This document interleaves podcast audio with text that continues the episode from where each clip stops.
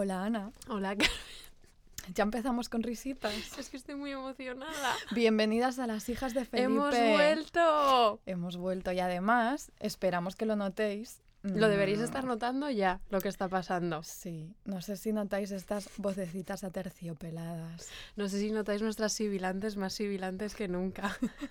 Nunca suficientemente sibilantes.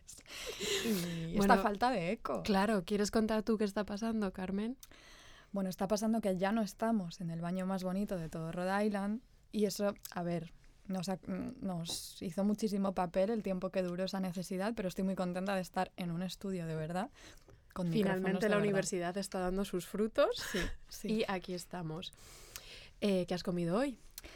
Pues mira, me he vuelto a olvidar de que hoy No sé qué has comido hoy, realmente. Esto- ¡Wow! esto- ¿Esto es real? Igual es la primera Igual vez que es la primera sucede.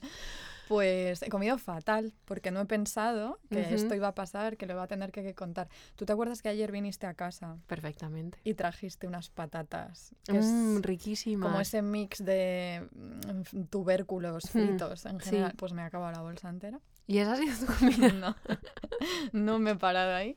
He tomado, ¿te acuerdas que trajiste hummus? Sí, Tampoco está ya el hummus en mi nevera. a Carmen la alimento yo. Sí, con zanahoria. Ah, pues riquísimo. Bueno, Sí, muy bien. ¿Tú qué has comido? Yo hoy he cocinado porque como los viernes no enseñamos, eh, me he hecho una... No me ha quedado muy rico, ¿eh? Pero eh, eh, me he cocinado un arroz Mm. con col y kale, de esa que nos dieron en el market share, gambitas que tenía Oye, y salsa de soja. Oye. Y picante. Te he invitado, pero no, no podía subir la no podía cuesta. subir no la podía cuesta. No, subir- esta- estaba yo que no podía subir la cuesta. no podía subir Bueno, la cuesta. ¿Qué ha pasado en esta semana? A Porque ver, ha, ha pasado cuéntanos. mucho tiempo y por lo tanto muchas cosas. Ha sido el cumpleaños de una de las hijas de Felipe. Ujú. Eso significa que hemos entrado en Scorpio Scorpio, season. season, Sí. Relinche de caballos. Eso ha pasado. como- y por si fuera poco, hoy hay, bueno, ha habido ya eclipse lunar. Eh, no era cualquier eclipse. Era el eclipse más largo del siglo que duró 3 horas y 28 minutos. O sea, Exactamente. ni uno casi como nuestro episodio de las reliquias. El eclipse lunar. Estamos hoy que nos veo que... que- No, no, no, no, porque No, nos echan nos de aquí. echan. No, no, no. Eso es lo malo de no estar en él. Y lo bueno. ¿Y qué pasa con el eclipse? ¿Te has enterado? A ver, eh, eh, malamente, pero parece ser que este tipo de eclipses pueden cambiar tu vida. ¿Mm? Y ante todo nosotras informadas. Entonces, claro, nos hemos puesto a buscar información sobre esto y nos hemos enterado de que son estos eclipses, hay que tomárselos pues como herramientas del universo superpoderosas para impulsarnos a dar cambios súper rotundos a nuestra vida y lanzarnos pues a nuevos caminos. Claro, a mí Carmen me ha mandado un... perdón, Carmen me ha mandado un enlace y entonces yo me he metido a ver qué pasaba si eras cáncer, que resulta ser mi signo, y me dice que me van a poner a mi soulmate y mi compañera vital en el camino, así que estoy súper expectante. Ajá. Bien, pues nada, tú sigue ahí, expectante. Me hace mucha gracia que toses y pides perdón, que es como ya en el baño, da igual que se oiga eh, el vaso, la cerveza. Estamos, Aquí es además, como. estamos- nos tendréis que ver, estamos como con la espalda súper recta, súper bien compuestas. No espera menos. Bueno, pero todo esto, aparte de que es algo que va a dar, va a cambiar completamente nuestras vidas, además me encanta porque esto es la vida de todo el mundo, porque el Ujú. eclipse es para todo el mundo. Em, Susan Miller, nunca pensé que fuera a llegar el momento en el que yo aquí iba a A poder Carmen le flipa Susan Susan. Miller. Me, me flipa y no, ¿eh? pero sí me obsesiona, digamos. Susan Miller es como esta astróloga de internet que tiene todo un emporio montado, em, pero básicamente es como si fuera la astróloga para mujeres tipo Ana Botín. Sí, o sea, ella es como muy corporate astrologer. o sea, es como este- eso, es su, eso es su vibra. Entonces, pero bueno. Eh, te da información súper precisa, pero que tiene que ver siempre con lo transaccional. O sea, si tienes que firmar un contrato, ella te dice qué día, si tienes que... O sea, a nosotras no nos sirve de nada. Exacto, o sea, es como para otra, otra gente. Pero bueno, ella dice que siempre un eclipse lunar nos va a poner como más emotional a todas, eh, más que uno solar, porque además significa al ser lunar que es el final. Es un cambio de ciclo por el final, no es el principio de nada. Esto aquí acaban Aquí se cositas. saca, pero pues mira, se cierran cositas y Sí. se abren otras. Y otra cosa que dice ella, bastante interesante, aunque se lo lleva a un terreno que no nos interesa, pero dice que los eclipses nos provocan la sensación de que todo, de que el tiempo se acelera. como que las cosas ya... Pues yo no puedo que, que no se acelere más. Por favor, Susan Miller, que no se acelere más. Bueno, pero ¿por qué os contamos todo esto? ¿De que vamos a hablar de eclipses? No, exactamente, no. Venimos a hablaros pues, de astrología, de horóscopos y de predicciones en nuestros y vuestros siglos más favoritos de la historia. Claro, entonces, a ver, yo aquí me, veo obligada a hacer eh, un inciso que yo eh, confieso abiertamente que tengo ciertas reticencias con el horóscopo. Lo digo, lo digo. Tengo, tengo reticencias con el horóscopo porque eh, tú como sabes, Carmen, yo soy lesbiana. espera, que, espera, España. espera, que, lo sé. Que, se entere toda España que no lo sabe, que es lesbiana. Entonces, las lesbianas se aferran a cualquier sistema de conocimiento que les pueda solucionar y allanar un poco la vida. Y el horóscopo ha calado muy fuerte. Entonces me he topado con que hay, por ejemplo, muchos prejuicios horoscópicos. Mm. En plan, mm, tú eres Aries, entonces... Mm", y a mí eso pues me puede perjudicar. Y en general me satura un poco, pero a la vez estoy como súper abierta a, cambiar. Claro, ¿por qué no? Pero, una, pero tú como cáncer sufres prejuicios horoscópicos porque siento que los o sea, como que un cáncer siempre cae bien. Yo siempre tengo cáncer. Es como la cosa como de ser como muy así, así me va. no es como la cosa, como la cosa de ser súper emocional, súper obsesiva. Bueno, pues la verdad. A ver, yo prejuicios. Mm, no es. No, no. Lo que pasa es que he sufrido ser escorpio. ya, es que escorpio, pobre. con el ser de luz que eres tú. Eso no. Pero bueno, eh, tenemos que decir que este episodio te va a servir, y yo creo que te ha servido ya para reconciliarte un poquito Estoy con la... súper reconciliada ya, debo decir. Claro, y por si fuera poco además, y aquí este momento es muy emocionante. Redoble de tambores. Hasta que sepamos meter sonidos los voy a hacer yo, o los voy a insertar. haz el redoble. no, no puedo, pero los, los textualizo. vale. Em, vamos a contar en este episodio con la presencia. No, bueno, presencia no, no está en Rhode Island, pobrecita, menos mal para ella. Eh, pero vamos a tener la voz, digámoslo así, de ni más ni menos que Chark Astrology, la bruja de internet, reina del zodiaco. Maravilloso. Esto claro, nos tiene emocionadísimas. Nos tiene emocionadísimas. Hablar con ella, nos ¿a quién no va a reconciliar con el horóscopo? Nos ha reconciliado a todas. Eso es. Pero bueno, poco a poco, no adelantemos acontecimientos, porque primero vamos a empezar por introducir a un personaje que nos hace mucha gracia. Eh, creemos que nadie puede introducirnos mejor, pues eso, a todo este asunto de la astrología que Juan Luis Vives. ¿Por qué no? Él era un humanista valenciano, no te ahogues. Podía haber, literal que podía haber sido cualquier nombre, pero ha sido Juan Luis Vives. Ha sido Juan Luis Vives. Me cae bien, ¿eh? A mí Juan Luis Vives. A mí también, de verdad, que yo no lo digo de, de mentira, en serio.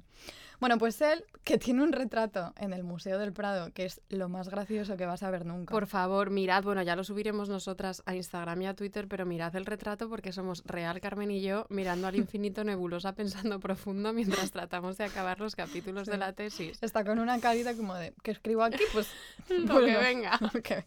Sí, bueno, pues un día, estando con esa carita pensativa suya, aburridísimo, en plenas navidades decide escribir a un amigo suyo ofreciéndole como regalo de Navidad nada menos que el horóscopo de Jesucristo. Bueno, esto, que puede parecer como súper extraño, la cosa es que eh, a principios mediados del siglo XVI no era un ejercicio tan raro como podría parecer, porque no solo Juan Luis Vives, sino eh, eh, hay otros astrólogos y otros astrónomos que también se dedican a hacer como estudios del horóscopo, del horóscopo de Jesucristo, siguiendo sobre todo, que esto es súper interesante, como referencias de la Biblia que ellos sentían que tenían eh, resonancias astrológicas. Y todo esto ya adelanta cositas de las que vamos a ir hablando más adelante, pero es como esa relación tan ambigua y tan incómoda y tan árida, pero seductora a la vez entre la astrología y la religión. Pero, por favor, aquí ya sabéis que a veces... Mm, caemos en el, formato audiolibro ligeramente. En este episodio menos, pero eh, os tenemos que leer el regalito astrológico que eh, Juan Luis Vives le hace a su amigo. De verdad, atentas porque es un pedazo de viaje. Empieza, Carmen, ¿eh? agarraos. Comienza su carta. Por no dejar que el ingenio se enmoheciera en la, ociosidad, reuní todas estas cosillas y de ellas hice un ramillete, porque al menos pareciera que había santificado la celebridad de estas fiestas. Y compilé este horóscopo de Jesucristo, situándolo en la sazón misma en, en que él nació y en que otros anuncian que hados inflexibles van a regular los sucesos humanos.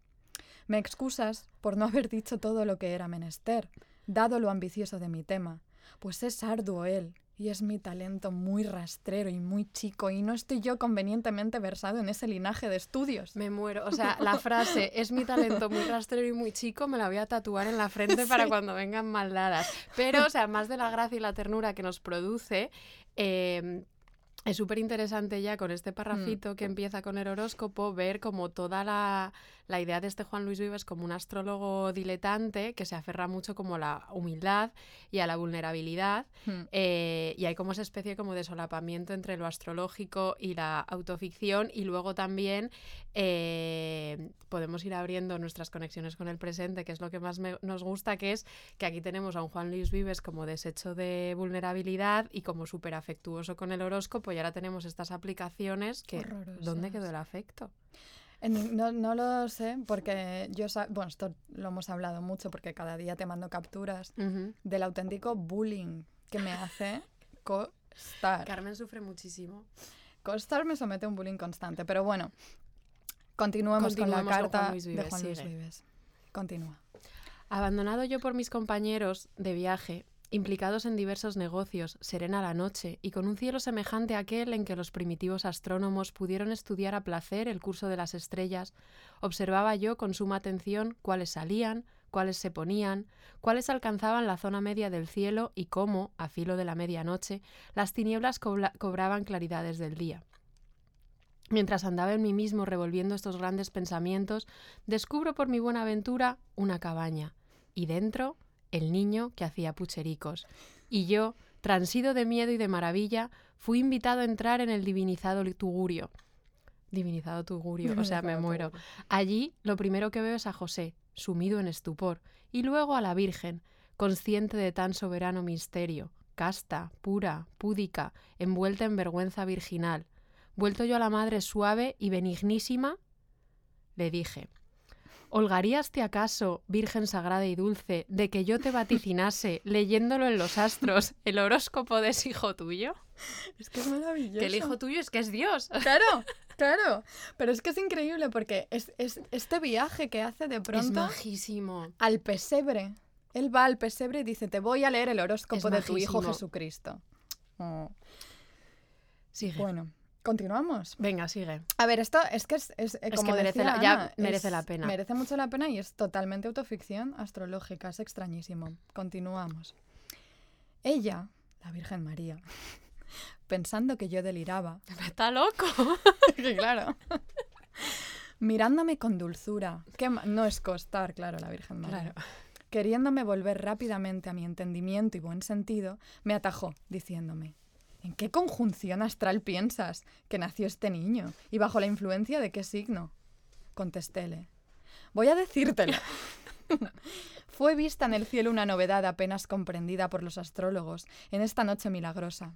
El- y aquí, claro, y aquí ya va a hacer el horóscopo de Jesucristo. Pa'lante. El sol, unido al Capricornio, bañaba los astros en su lumbre.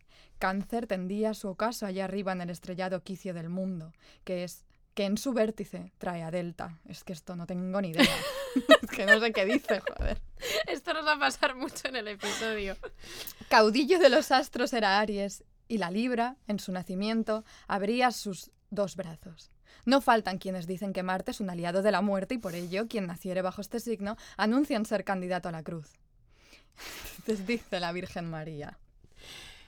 Qué inmenso error es el tuyo. ¿Eres por ventura tú solo quien ignora el origen de ese niño por uno y por otro extremo? ¿Es inenarrable y no lo puede expresar la palabra humana? Maravillase la naturaleza que yo, sin abrazo alguno de varón. No, esta es María. Esta- esta es María. Maravillas de la naturaleza que yo, sin abrazo alguno de varón. Redoble de tambores, sin sensación de dolor alguno. Perdón. Perdón, Carmen, coño. Ha sido tú. Maravillas de la naturaleza que yo, sin abrazo alguno de varón, sin sensación de dolor alguno, sin la menor lesión de mi entereza, Wow. haya dado a luz a un hijo.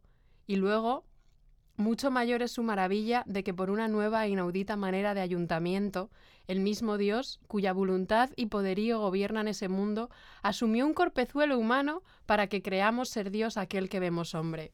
Y Juan Luis Vives dice, En este punto, yo, apretando mis sienes entre las palmas de mis manos, inclinada la cabeza en actitud de admiración, a la vez que de miedo por tamaña novedad, le dije, ¿qué cosas son estas que me anuncias, oh doncella? Es de saber que se creó un cielo nuevo y una tierra nueva, y nuevos astros y nuevas órbitas y nuevas conjunciones astrales. Y si quieres saber cuál sea en el cielo la conjunción de los planetas y en qué signos se inspira el horóscopo, óyeme. ¿Quién podrá referirlo mejor que yo? Que soy la única mujer que llevé en mi seno al varón que trajo tales novedades a la tierra. O sea, Es que lleva ella razón. dice. En la actualidad existe una conjunción de planetas como no la hubo desde el principio del mundo.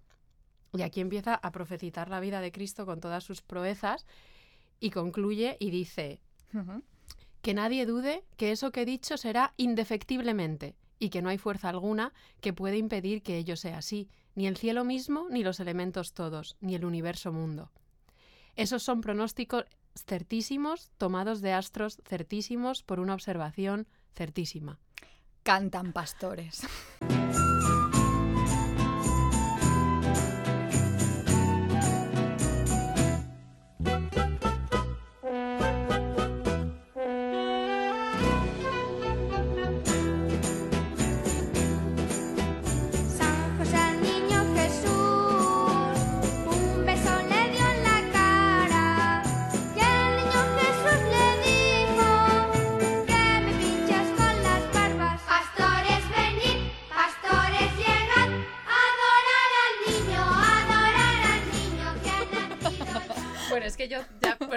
ir ya después de esto. Bueno, es que esto es increíble. Esto o es sea, maravilloso. Claro, entonces eh, Juan Luis Vives aquí está por un lado diciéndote como mm, no hay horóscopo de Cristo porque no, no, no se creó, se crearon astros nuevos, conjunciones nuevas, tú no puedes predecir.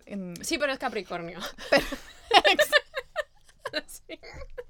no solo es Capricornio, sino que se, que se tira aquí, se crea toda una Es historieta para hablar de astrología, entonces le seduce muchísimo. Bueno, todo este jugosísimo relato de Juan Luis Vives, que ojalá os haya seducido tanto a como nosotras, nos sirve para empezar a tantear algunos de los asuntos que vamos a ir a- tratando en el episodio. Que os los por primera vez os los vamos, os los vamos a resumir, Sí, sí, os los vamos a resumir un poquito. Os vamos a hablar de la astrología, eh, como creo que esta es mi parte favorita de la astrología, como una práctica social en la que los horóscopos funcionaban como una especie de adornito o de regalito intercambiable dentro de una economía del obsequio y del regalo, como una moda, un pasatiempo en el que ocupar ratitos de ocio y cuidar vínculos afectivos, como ahora. Es que es eso. Es que es- esto es, que la es la- vida misma. Por eso no puedes ser escéptica. No, no sé, en realidad se me llena la boca hablando de escepticismo y luego soy la primera que sucumbo. Ya lo sé. Luego también nos vamos a hablar de el papel del astrólogo que podía ser esta figura como tan tan tan tierna como Juan Luis Vives y también figuras con muchísimo más bri- brilli brilli y hambre de famoseo y poder político en la mayoría de los casos. Lo de Juan Luis Vives era una excepción. Y por último, también, que ya lo hemos anunciado, la tensión y el debate público entre la astrología y la religión y la teología. Claro, que ahí se movía Juan Luis Vives, pero bueno. Pero vamos a empezar por el principio, ¿sí? Eh, de nosotras, pues eso, una cáncer escéptica como hemos visto, una escorpio herida por las aplicaciones astrológicas, que no tenemos apenas idea. de Ni la todo más esto, remota. Nada. O sea, podríamos utilizar esta protesta que decía Juan Luis Vives de, de- de rastrero, humilde. O sea, es que así nos sentimos ante este Aparte, tema. las hijas de Felipe tienen unas ojeras hoy, las... Sí, o sea, no, no, no estamos bien. No estamos bien, menos mal que esto, esto es la, la magia de la radio, nadie lo tiene por qué ver. Bueno, total, que no tenemos ni idea, pero entonces nos lanzamos a indagar sobre, sobre todo este tema, la astrología en el 16 y en el 17 y descubrimos no solo un batiburrillo, pues eso, de nomenclaturas y tipologías hiperconfusas, hay que decir, pero además un laberinto de prácticas que en realidad tienen muy poquito que ver con pues, los horóscopos que consumimos y que compartimos hoy en día. Aquí quiero hacer una mención especial a Esperanza Gracia, porque yo, la verdad, sus, sus horóscopos pequeñitos en Es tweets, que, ella, ella los encaja en un tweet, a mí me parece que ahí está el afecto, que no... Está, hay mucho Ahí- afecto ella ahí. habla desde el afecto, sí. Pero bueno, muy a grandes rasgos, y por favor, amigas, de nuevo, entended que una no se hace astróloga de la noche a la mañana, pero bueno, existían dos ramas, así, en ¿Cuáles general, eran? de la astrología. Cuéntanos. Pues estaba la astrología natural. Perdón, estoy un poco nerviosa, lo voy a ¿Qué te decir. pasa? Es que te veo nerviosa. ¿Qué tienes? Pues porque tú sabes que yo me he empeñado en Es que- ponerme casco. es que Carmen está rarísima. Yo me he empeñado en ponerme cascos, pero es que se me han liado los cables y estoy súper incómoda. Me lo voy a quitar, ¿vale? Aparte me estaba asfixiando de calor, te lo juro. Me voy a quitar la sudadera. ¿Qué vamos a calor hace aprovechar. aquí? Me- menos calor que en el baño, pero no, joder, me gustaban lo- los cascos, pero No estaba pasa agobiada. nada. Perdón. La primera rama, astrología natural, ¿vale? Que no está tan lejos de lo que hoy en día... Buah, ese jersey es súper naranja. Perdón, es que Ana acaba Me de he puesto guapísima La hoy, ¿eh? sudadera es un... No tienes ojeras, has mentido. Bueno, Bueno, perdón, vamos a recuperar el norte que nos echan de aquí a las 10. La astrología natural, otra vez. Se ocupaba de observar pues, los movimientos de los astros, predecía fenómenos así derivados de causas naturales. Por ejemplo, los fenómenos meteorológicos también estaban dentro de ese saco. Entonces, uno de los descubrimientos favoritos para este episodio, una de las cosas que más nos ha gustado, porque yo no tenía ni idea, era eh, es el sonadísimo eh, diluvio profetizado para 1524. ¿qué pasó? Claro. Pues lo que pasó es que se sabía que en 1524 iba a haber una conjunción de seis planetas en Piscis. Eh, a ver, Piscis forma, junto a tu signo cáncer y el mío escorpio, una triangulación de signos de agua. ¿vale? Entonces, pues más de un centenar de astrólogos predijeron que ese año, en esa conjunción planetaria, habría un diluvio absolutamente catastrófico. ¿Qué pasó? Se desató el pánico. Sobre todo en el Sacro Imperio Romano. A ver, inciso, Carmen tenía muchísimas ganas de decir Sacro Imperio Romano. Y lo ha dicho. Continúa. Bueno, Entonces, el Sacro Imperio Romano. sí. eh, porque fue allí donde una- un, un tipo llamado Johannes Stoffler, alemán no sé, pero bueno, él publicó en un almanaque de 1499, o sea, antes ya, con tiempo, eh, publicó esta predicción y a raíz de ahí, bueno, pues se fue, se fue pasando por, por, pues, por otros almanaques y demás. Muchísima gente se vio arrastrada por el pánico y ¿qué hicieron? Vendieron todo lo que tenían, ¿sí? Muchísima gente. Y corrieron a construir barcos. Y esto fue súper interesante porque al, al de pronto eh, lanzarse todo el mundo a construir sus propias naves, eh, beneficiaron muchísimo a la industria naval. Y es que, como ya sabemos, las predicciones y el mercado siempre fueron de la mano. Todo juntito. Eso es así. ¿Qué pasó además? Bueno, pues muchos pidieron a Carlos V que, que designara como lugares específicos de evacuación. O sea, se desató el pánico. ¿Pero qué pasó? Que ni diluvio ni diluvia. No hubo diluvio, la verdad. Aquel año no hubo diluvio, de hecho en algunas partes de Europa hubo esta sequía. Bueno, pero pese a todo, claro, esto puede despertar como muchísimo escepticismo y mucha condescendencia con el pasado, desde nuestro presente, pero yo, em, viendo todo esto, pensaba, vamos a bajarnos un poquito los humos, porque tú te acuerdas de aquello del efecto 2000. Yo estaba súper preocupada. Yo Yo, siempre he sido una niña súper ansiosa y estaba muy, muy, muy preocupada con el efecto 2000 y con el euro. De hecho, tengo mi Espera, diario de era el mismo año. El euro fue 2001, ¿no? Fue todo muy Ah, seguido. No me acuerdo. De hecho, en mi diario hablo mucho del efecto 2000. Jo, tendrías que haber traído... Ya está, es que está en Madrid, No. pero cuando vuelva lo mire, porque me preocupaba el efecto 2000 y me preocupaba mucho eso, la unión del efecto 2000 y el euro. Y de hecho, en mi diario pongo, pongo ya es 1 de enero, dichoso euro. Inflación. 10 años. ¿No, ¿Cuántos años tenías? Pues Diez, sí, 11. no, 11 teníamos, Claro, ¿no? 11 Sí. teníamos, sí. Bueno, pues sí, aquello del... A ver, para quien no recuerde... No creo que haya gente más joven que no sé... que- que- Igual o hay gente joven que nos escucha. no Dicen sé. nuestras estadísticas que la gente que nos escucha tiene...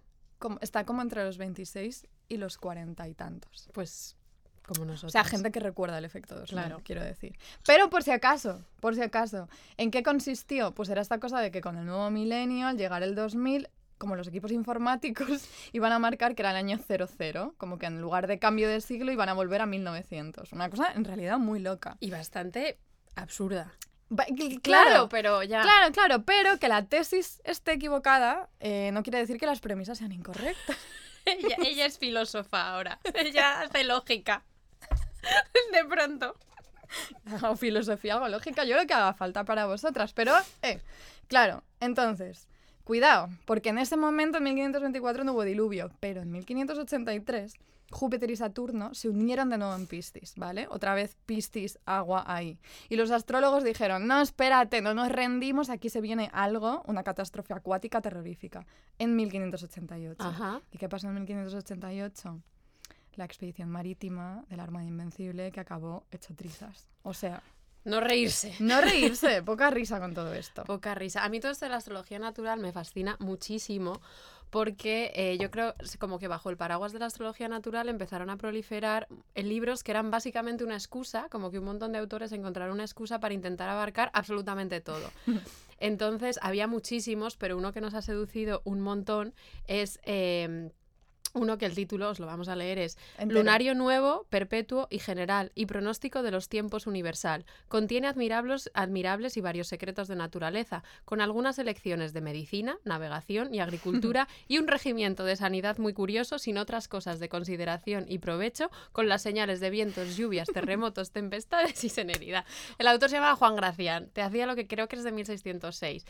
Pero bueno, este, claro, yo como que abrí este libro con muchas ilusiones, no me encontré nada del horóscopo como lo entendemos hoy en día, claro. pero me di cuenta que este señor estaba angustiadísimo con los planetas, los vientos, estaba en un sudor, las estrellas, pero lo que más le agobiaba a él era eh, las divisiones temporales. Ay, esto da mucha ternura. Las divisiones temporales. Entonces tú abres el libro, eh, lo podéis ver, está, está en Google Books, abres el libro y te empieza a decir como que están las décadas, los años, los lustros, le va haciendo todo chiquitito y de pronto dice, y te lo va definiendo todo hasta que de pronto dice, cuarto es una parte de cuatro partes que tiene la hora, que es lo mismo que 15 minutos, porque cuatro veces 15 hace justamente 60 minutos, que es una hora entera. o sea, que, se- que tú sepas lo que son 15 Que minutos. no te quepa duda de lo que es. A mí, yo empatizo un poquito con esta obsesión con el tiempo con Juan Gracián porque a mí a veces me, me obsesiona lo del tiempo y a veces me pasa que me despierto. Son las siete y media de la mañana y digo, pues es que ya está echado el día. casi". También, a ver, tenemos un problema, las hijas de Felipe tienen un problema eh, Hmm. con el madrugar, es Hmm. decir, madrugamos muchísimo, o sea, yo tengo mensajes y escribo, le escribo mensajes a Carmen en plan, "Uf, las 8 ya, las 8 se me ha ido el día, Para esto ya me vuelvo a la cama. porque- las 8 de la mañana y casi no he hecho nada. Pero bueno, volviendo a la astrología natural, donde estaban estos libros que intentaban como abarcar absolutamente todo, o sea, como la descripción del tiempo, las estaciones. Pero luego también había muchos textos que lo que intentaban era como describir o que se originaban a partir de fenómenos astrológicos. Por ejemplo, cometas, estrellas. eh, hay, por ejemplo, un, un texto, porque al parecer se vieron unos cometas en, en Aragón en 1578 y la gente estaba enloquecida en plan, ¿esto qué es? Esto, esto brilla por sí solo, esto lo ilumina el sol. Aquí nos tentaba muchísimo hablar de un señor mexicano de finales del 17 que se llama Sigüenza y Góngora, que se metió en unas batallas en un campales debate, sí. a cuenta de un a cuenta era de un cometa yo Era un creo. cometa. pero hemos decidido que vamos a dejar todo esto para un episodio sobre fenómenos naturales y aprovechamos por favor todo el mundo a escuchar el disco de Caliza que se llama El Descenso y es la cosa más bonita que os va a pasar en el 2021 y 2022 Eh, pero bueno dejamos los, los desastres naturales para futuras ocasiones. Tendremos que Después de la astrología ¿Cuál era otro natural La otra rama, la otra gran rama era la astrología judiciaria o adivinatoria. Y qué era aquello Pues, es- pues este, esta rama pretendía interpretar el movimiento de los astros para vaticinar acontecimientos y el destino de las personitas. ¿Sí? Entonces, a esta hay que dividirla a, la- a- a su vez en astrología gentlíaca, que es que es, es que es palabra. una palabra complicadísima, pero básicamente quería decir el pronóstico del futuro de cada individuo, pues eso, en función, como lo de Jesucristo, de Juan Luis Vives, en función de la hora y el día en que había nacido. Y luego en la astrología de las elecciones, que esta es nuestra favorita, y ahora lo veremos, que ayudaba a elegir el momento preciso en el que los astros iban a ocupar la posición pues, más favorable para hacer cualquier cosa que tú quisieras hacer o cualquier decisión que tuvieras pendiente, te, te decía cuándo y cómo.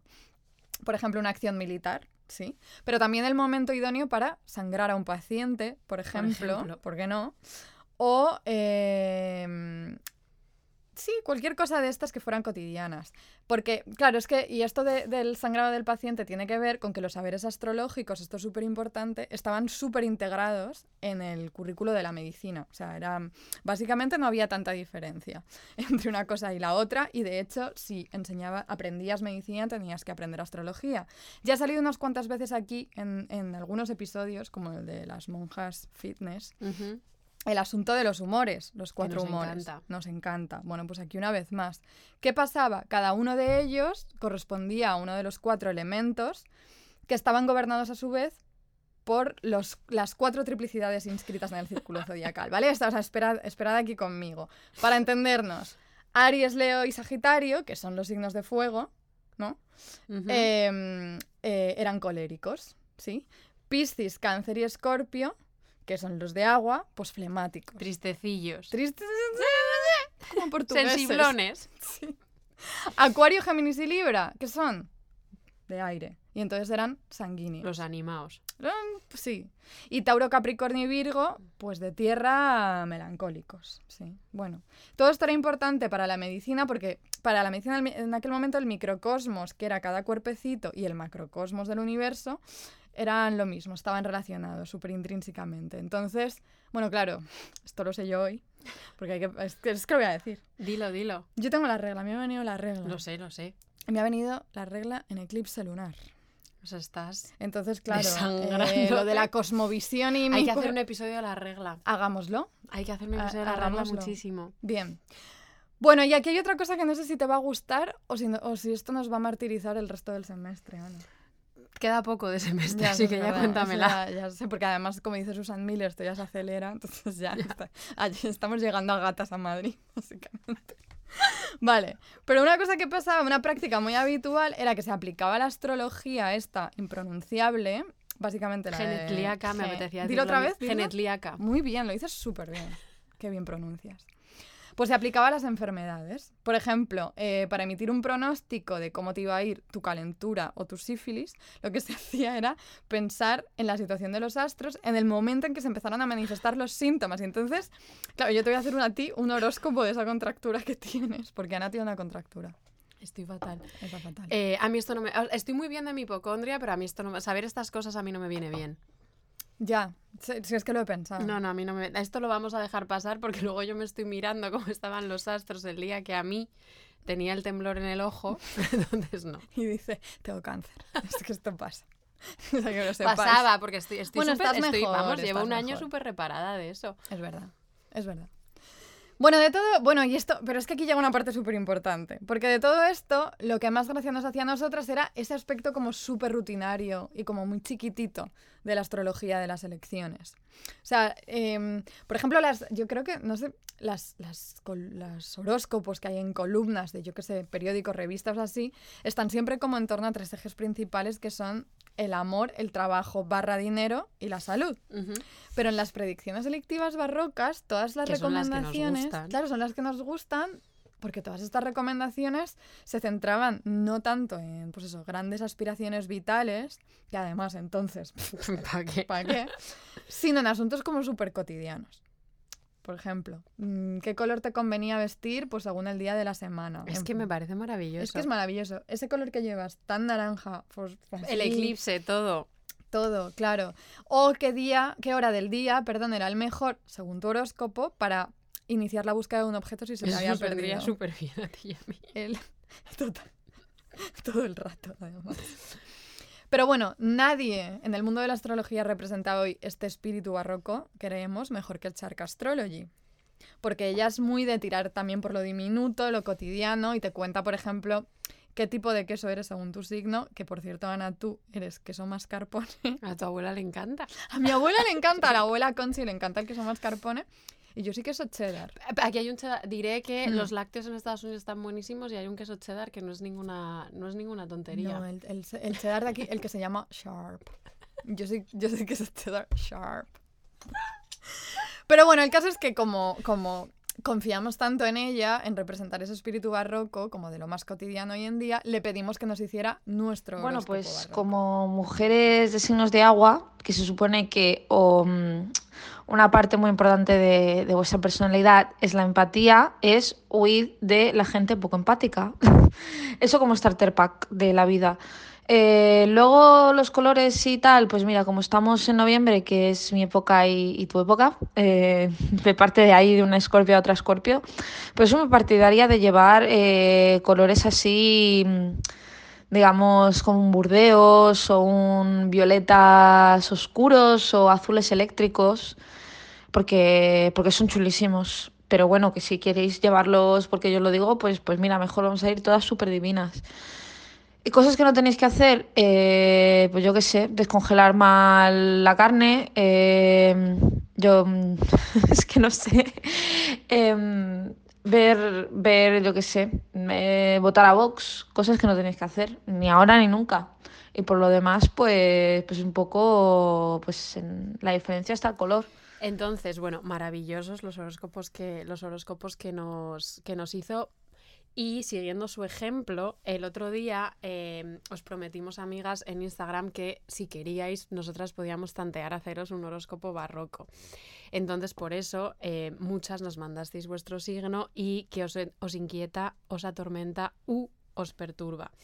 Entonces, eh, os vamos a dar algunas respuestas. Una cosa, claro, es que no podemos responder a todas, pero hay que decir que muchas respondisteis simplemente con vuestro signo del horóscopo y amigas, con eso no podemos hacer Poca tanto. comprensión lectora.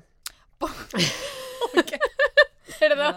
No, pero es que es verdad porque esto es importante y marca una diferencia entre el presente y el barroco. Ahora, hoy es como, ¿eres escorpio? Pues ya te lo digo todo. No, no, no. En aquel entonces necesitabas muchísimo más. Claro, todo Era más individual, Sí, de hecho. Sí, era Mm. mucho más individual. Entonces, eh, por ejemplo, teníamos una oyente, Sí.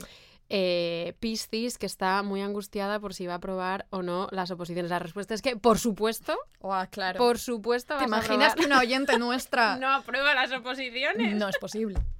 Por supuesto vas a aprobar las oposiciones, pero tu horóscopo barroco dictamina que esta semana en tu arduo camino hacia ese aprobado eh, no deberías peinarte por las mañanas, sino solo por las noches junto a una ventana. Estas cosas se leían en los horóscopos Claro. de la época, No, ¿no? preguntes por qué, solo no hazlo. estamos deli- delirando. Vale. Luego teníamos otra persona que nos decía, soy Tauro y mi problema es que no puedo disfrutar el sabor del cilantro. Bueno, eh, Tauro. Es muy de Tauro empeñarse en tomar cilantro, aunque el sabor te haga vomitar, no te guste, no te entusiasme, pero tú quiero seguir probándolo. El consejo que te, que te damos, pues que lo pruebes a partir de las 2 de la madrugada y que antes te hayas tomado unos cuantos chupitos de mezcal o de lo que sea, que ya te da igual a lo que A mí me sepa. flipa el cilantro. A mí me encanta el cilantro. oyente, no, sí. no entiendo a este Tauro, la pero hay que, verdad. hay que respetarlo. pero hay que respetarlo, pero no te empeñes, también te digo. No, no hay que empeñarse. Luego teníamos un montón de escorpios atormentados. O sea, nos Es escribieron... que yo estoy empeñada O sea, como en decir que No, tenemos mala fama pero y no, fue muy fuerte, ¿eh? O sea, fue como, como un escorpio que directamente es como, me atormenta todo. Eh, un escorpio en plan que tenía fomo de la vida. Un, es- un escorpio en plan que le, le angustiaban los vórtices de los cambios de ciclo. Un escorpio que se sentía parado sobre un hecho sumamente importante que no podía identificar cuál era. Entonces, tú como escorpio, ¿qué, qué aconsejar? Bueno, no, yo soy la... El otro día, ¿te acuerdas que subiendo esta cuesta de Providence me pediste consejos de la vida y yo te Mm, dije... es verdad, es verdad. es Disfrutar y ser egoísta. Sí, Ana me ha dicho que tengo que disfrutar y ser egoísta. Bueno, pues, pues mira, ese es el consejo que damos a, a- a todos los Scorpio. Vale.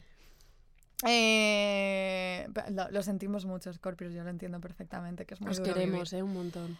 Otro oyente em, nos decía, también Tauro, nos decía, pero claro, es que aquí no nos pedía un consejo, pero hay que pero esta pregunta es maravillosa. Era una gran pregunta. Decía, si las celebrities son las reliquias del siglo XXI, los realities son los conventos del siglo XXI. Esto nos tiene pensando a Carmen y a mí desde hace una semana. Esto, esto no es un horóscopo, esto es un anuncio de futuro episodio, probablemente. Total y completamente. Luego teníamos una, una, una oyente Leo muy querida que decía que le preocupaba enormemente compartir piso con José Luises Morenos emocionales. Mm. El consejo es eh, básicamente que eh, tienes que vestir toda la semana en colores uniformes, porque esto lo aconsejaban muchísimo en el barroco, que no mezclaras colores porque eso podía disonar y eso nunca traía nada bueno. Cuidadito con los estampados. Cuidadito con los estampados. Eso es un buen consejo. ¿Y qué más? ¿Qué más? Sí. Ah, hay- aquí hay una importante. Esto me parece importante que lo, que lo digamos. Un acuario. No, no, no, no, no, no era acuario. Perdón, era otra escorpio. Es que claro, es que había una. Es que no sabéis la avalancha de escorpios que ha habido. Una escorpio preguntaba. Trabajo en la academia. ¿Cuándo voy a ser millonaria? Bueno, Cariño, nunca. esto es que en el barroco, eh, en, en la Edad Media, ahora y en el siglo 35, va- la respuesta es nunca, la verdad. Pero puedes... No dejas de soñar. Salte de la academia. En fin. Bueno, teníamos muchísimos más, pero es que, no- es que a las 10 nos echan. Entonces ahora para hacer un respirito, porque se vienen cosas, esto hemos entrado en un terreno de ligereza del que vamos a salir enseguida, os vamos a poner una canción maravillosa de eh, Aerolíneas Federales que nos ha recomendado nuestro queridísimo Juan, que sabe todo de la Hola, música. Juan. Sí.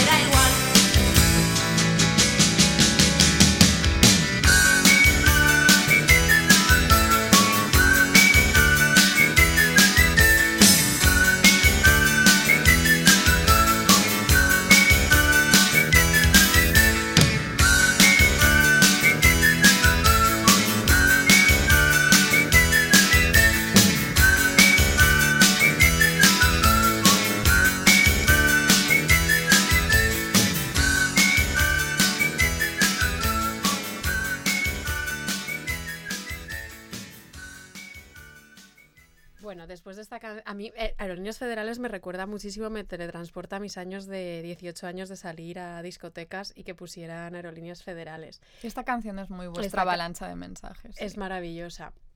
Pero bueno, tras este respirito, vamos a entrar en todo este, lo que mencionábamos antes, de todo este como debate teológico e inquisitorial eh, que hubo alrededor de la, de la astrología. Entonces, algo con lo que siempre nos topamos, y seguro que ya os habéis dado cuenta, que se nos atraviesa muchísimo en la vida y en el barroco en general, es el libre albedrío. Que es La una vida, cosa sobre todo. la vida se nos atraviesa muchísimo. Eh, entonces, claro, con la astrología esto se acentuó una barbaridad porque eh, si nos aferramos tanto a la astrología, incluso yo que voy de escéptica y es mentira, es justamente porque hay un determinismo brutal que alivia mucho Hmm. las arideces de la vida. Pero claro, este determinismo chocaba de frente con todos los presupuestos cristianos de la divina providencia, la predestinación y el libre albed- albedrío. Me cuesta muchísimo lo de decir libre Albedrío. albedrío. Gentlíaca te encanta, pero albedrío. Siempre me ha costado. Entonces, claro, además, hacia finales del siglo XVI, todo este batiburrillo de la divina providencia y no sé qué se mezcla con todo el debate y todas las batallitas entre protestantes y católicos. Y era súper fácil que tú de pronto mm, dijeras cuatro cosas y te tropezaras con que eras un hereje. Hmm. Y en medio de todo esto hay una batalla campal entre dominicos y jesuitas eh, que se llama la polémica del auxilis. Muy bien. Eh, todo esto porque os lo cuento, porque en realidad no tiene nada que ver con el horóscopo, pero porque yo estábamos, Carmen y yo, preparando este episodio y estaba preocupada pensando dónde metemos a Santa Teresa, Santa Teresa, Santa Teresa. Además de que os podemos contar que Santa Teresa era Aries y se enfadaba muchísimo si las cosas no le salían como ¿Cómo quería. sois las Aries? Pero eh, me encanta mencionar esta polémica porque resulta que el dominico energúmeno que estuvo al frente de esta polémica fue Domingo Báñez, que era confesor de la Santa y estaba súper empeñado en acusar a los jesuitas de herejes porque supuestamente, según él, negaban el pecado original y la gracia divina. Entonces ya me he quedado tranquilísima Claro que sí. nombrando a Santa Teresa. Ni un episodio sin ella. Pero bueno, entonces, ¿qué pasó en todo este debate eh, religioso, astrológico? Sí, Ana ahora mismo está sopesando mi cerveza, exactamente, está vacía y justo te iba a pedir otra. No sabía cómo hacerlo. Em, bueno, ¿qué pasó? El concilio de Trento se llevó absolutamente todo por delante. Se prohibieron la astrología judiciaria, que os hemos dicho que es esta de pues, las elecciones, de en qué momento, de, de cosas que no eran a grandes rasgos de meteorología o de sus cosas naturales, sino de la vida de las personitas. Todo esto se prohibió. Eh, y la bula Coeli et Terrae de Sixto V, joder, de 1586 prohibía los libros y la práctica de astrología judiciaria. Em, ¿Esto se cumplió a rajatabla? No, No. no del todo. Pero bueno, en España estaba el índice inquisitorial de Quiroga de 1583 que también prohibió pues eso, los escritos que ayudaran a pronosticar y dice el porvenir que está en la libertad del hombre, los casos fortuitos que han de acontecer o que enseñan a responder lo hecho o acontecido en las cosas pasadas, libres y ocultas, o lo que sucederá en lo que depende de nuestra voluntad, que son partes de la judiciaria que llaman de nacimientos, interrogaciones y O elecciones. sea, todo lo guay te lo prohibieron. Se lo quería llevar, se lo quería llevar todo, todo lo que era maravilloso. Em, claro, una cosa, no nos importaría demasiado que eh, desaparecieran estas apps que nos hacen bullying como CoStar y Además, demás. Coestar siempre nos dice a Carmen y a mí Hmm. que puede que seamos las dos personas más compatibles del planeta Tierra, porque Sí. vivimos, pasamos juntas. Bueno, el otro día, de hecho, lo voy a contar ayer. Los jueves es el día que recogemos el market share y Carmen y No, yo. pero explica qué es el market. El market share es, ya lo expliqué en el último epi- Ah, pues no episodio. bueno, es una cesta de verduras que recogemos los La jueves. cesta de La verduras. cesta de verduras. Bueno, en cual- entonces Carmen y yo enseñamos en el mismo edificio a la misma hora y enseñamos de una a dos y veinte. Eso es. Ay, vas a contar Y el momento de siempre ansiedad. re- salimos de clase, nos vemos y vamos a por nuestras verduras. Y ayer yo esperaba y esperaba y Carmen no salía. Dije, pues Carmen se habrá ido a su puta casa o se habrá ido a recoger el market share. Pero yo, que tiendo al catastrofismo, dije, voy, voy a llamar a Carmen. La voy a yo nunca llamo por teléfono sin, y, la, y la llamé y no me lo cogía, no me leía los WhatsApps, le mandé un email, me empecé, yo- me empecé a poner nerviosa. Habían pasado 40 minutos cuando Carmen me contó que se había reunido con unos alumnos. Total, pero que dicho esto, que pasamos todo el día juntas, eh, Coestar nos dice que somos súper incompatibles. Somos súper incompatibles en teoría, sí, según dice CoStar. Claro. Pero no, pero que no deje, que no caiga en el olvido este momento en que yo termino mis horas de oficina y veo no sé cuántas llamadas perdidas de Ana. No, Eran un par, ¿no? Me puse nerviosa. un email. Joder. No, bueno, sí, no, yo lo entiendo, porque no suele pasar que yo desaparezca. Tengo que Claro. decir que desaparecí sin querer. Se me echaron encima como gremlins. Los, alumnos que sí. solo hacen. Bueno, ¿por dónde íbamos? Por las prohibiciones del índice de Quiroga. Vale. Ay, espera, pero no hemos mencionado. Es que hemos hablado de las apps también. Sí. Lo de que queremos que desaparezcan. Es que quiero recomendar una app que no es costar, que se llama The Pattern. The Pattern. Ah, esta te encanta. Me encanta y no, porque es, es, es, es incluso más invasiva. Porque te da como ciclos. Es bastante. Bueno, en fin. Da igual. La cosa es que todo esto te puede llevar a un malestar que, que, que, te hace poder comprender que alguien como Quiroga quisiera quitarse de un plumazo todo esto, la verdad. Pero bueno, lo que sí quedó terminalmente prohibido fue pronosticar acontecimientos importantes de la vida. Eso, nada, lo de las natividades, nacimientos o preguntas súper precisas, ni indagar en cuál era el momento idóneo para nada. No, todo esto fuera. Sí se permitía hacer, pues eso, indagaciones sobre cosillas generales como catástrofes, epidemias, sequías, porque total, ¿a quién le importaba si luego no, iba, no iban a acertar? Pero bueno, cosas como de pf, la agricultura, la navegación. Bueno, cosas súper útiles. Eso se permitía. Eso se o sea, se permitía. aferraban a un clavo ardiendo que hasta Claro, la por si Inquisición acaso decía- colaba. Hmm. Ojo, a mí un datito que me parece súper guay y que aquí venimos a revelar nuestra pasión por el lenguaje. Y, ojo, decir pasión sobre el lenguaje es como una cosa como... ¿Tú tienes pasión por el lenguaje? Lo Parezco dices. Sánchez Drago. Tú lo dices, tú eres cáncer, tú, a ti Es que eres muy, eres muy cariñosa, tío, entonces le Eso coges sí, mucho cariño al lenguaje. Eso sí. Entonces, un datito bastante guay que revela muchísimo nuestra pasión por el lenguaje Otra y que desmiente, repito todo 500 veces, y que desmiente muchísimo el hecho de que seamos historiadoras, aunque coqueteemos con la historia bastante. Oye, que la gente piensa lo que Es, quiera. eh, claro, somos lo que queráis para vosotras. Pero bueno, la Inquisición puso un auténtico empeño en sancionar los usos lingüísticos de las... Carmen ha cogido los cascos porque se los quiere poner otra vez. Quiero acabar el episodio Entonces la. Inquisición puso un auténtico empeño en sancionar los usos lingüísticos de las predicciones. Esto es es, me- decir, esto es muy guay. esto es súper guay.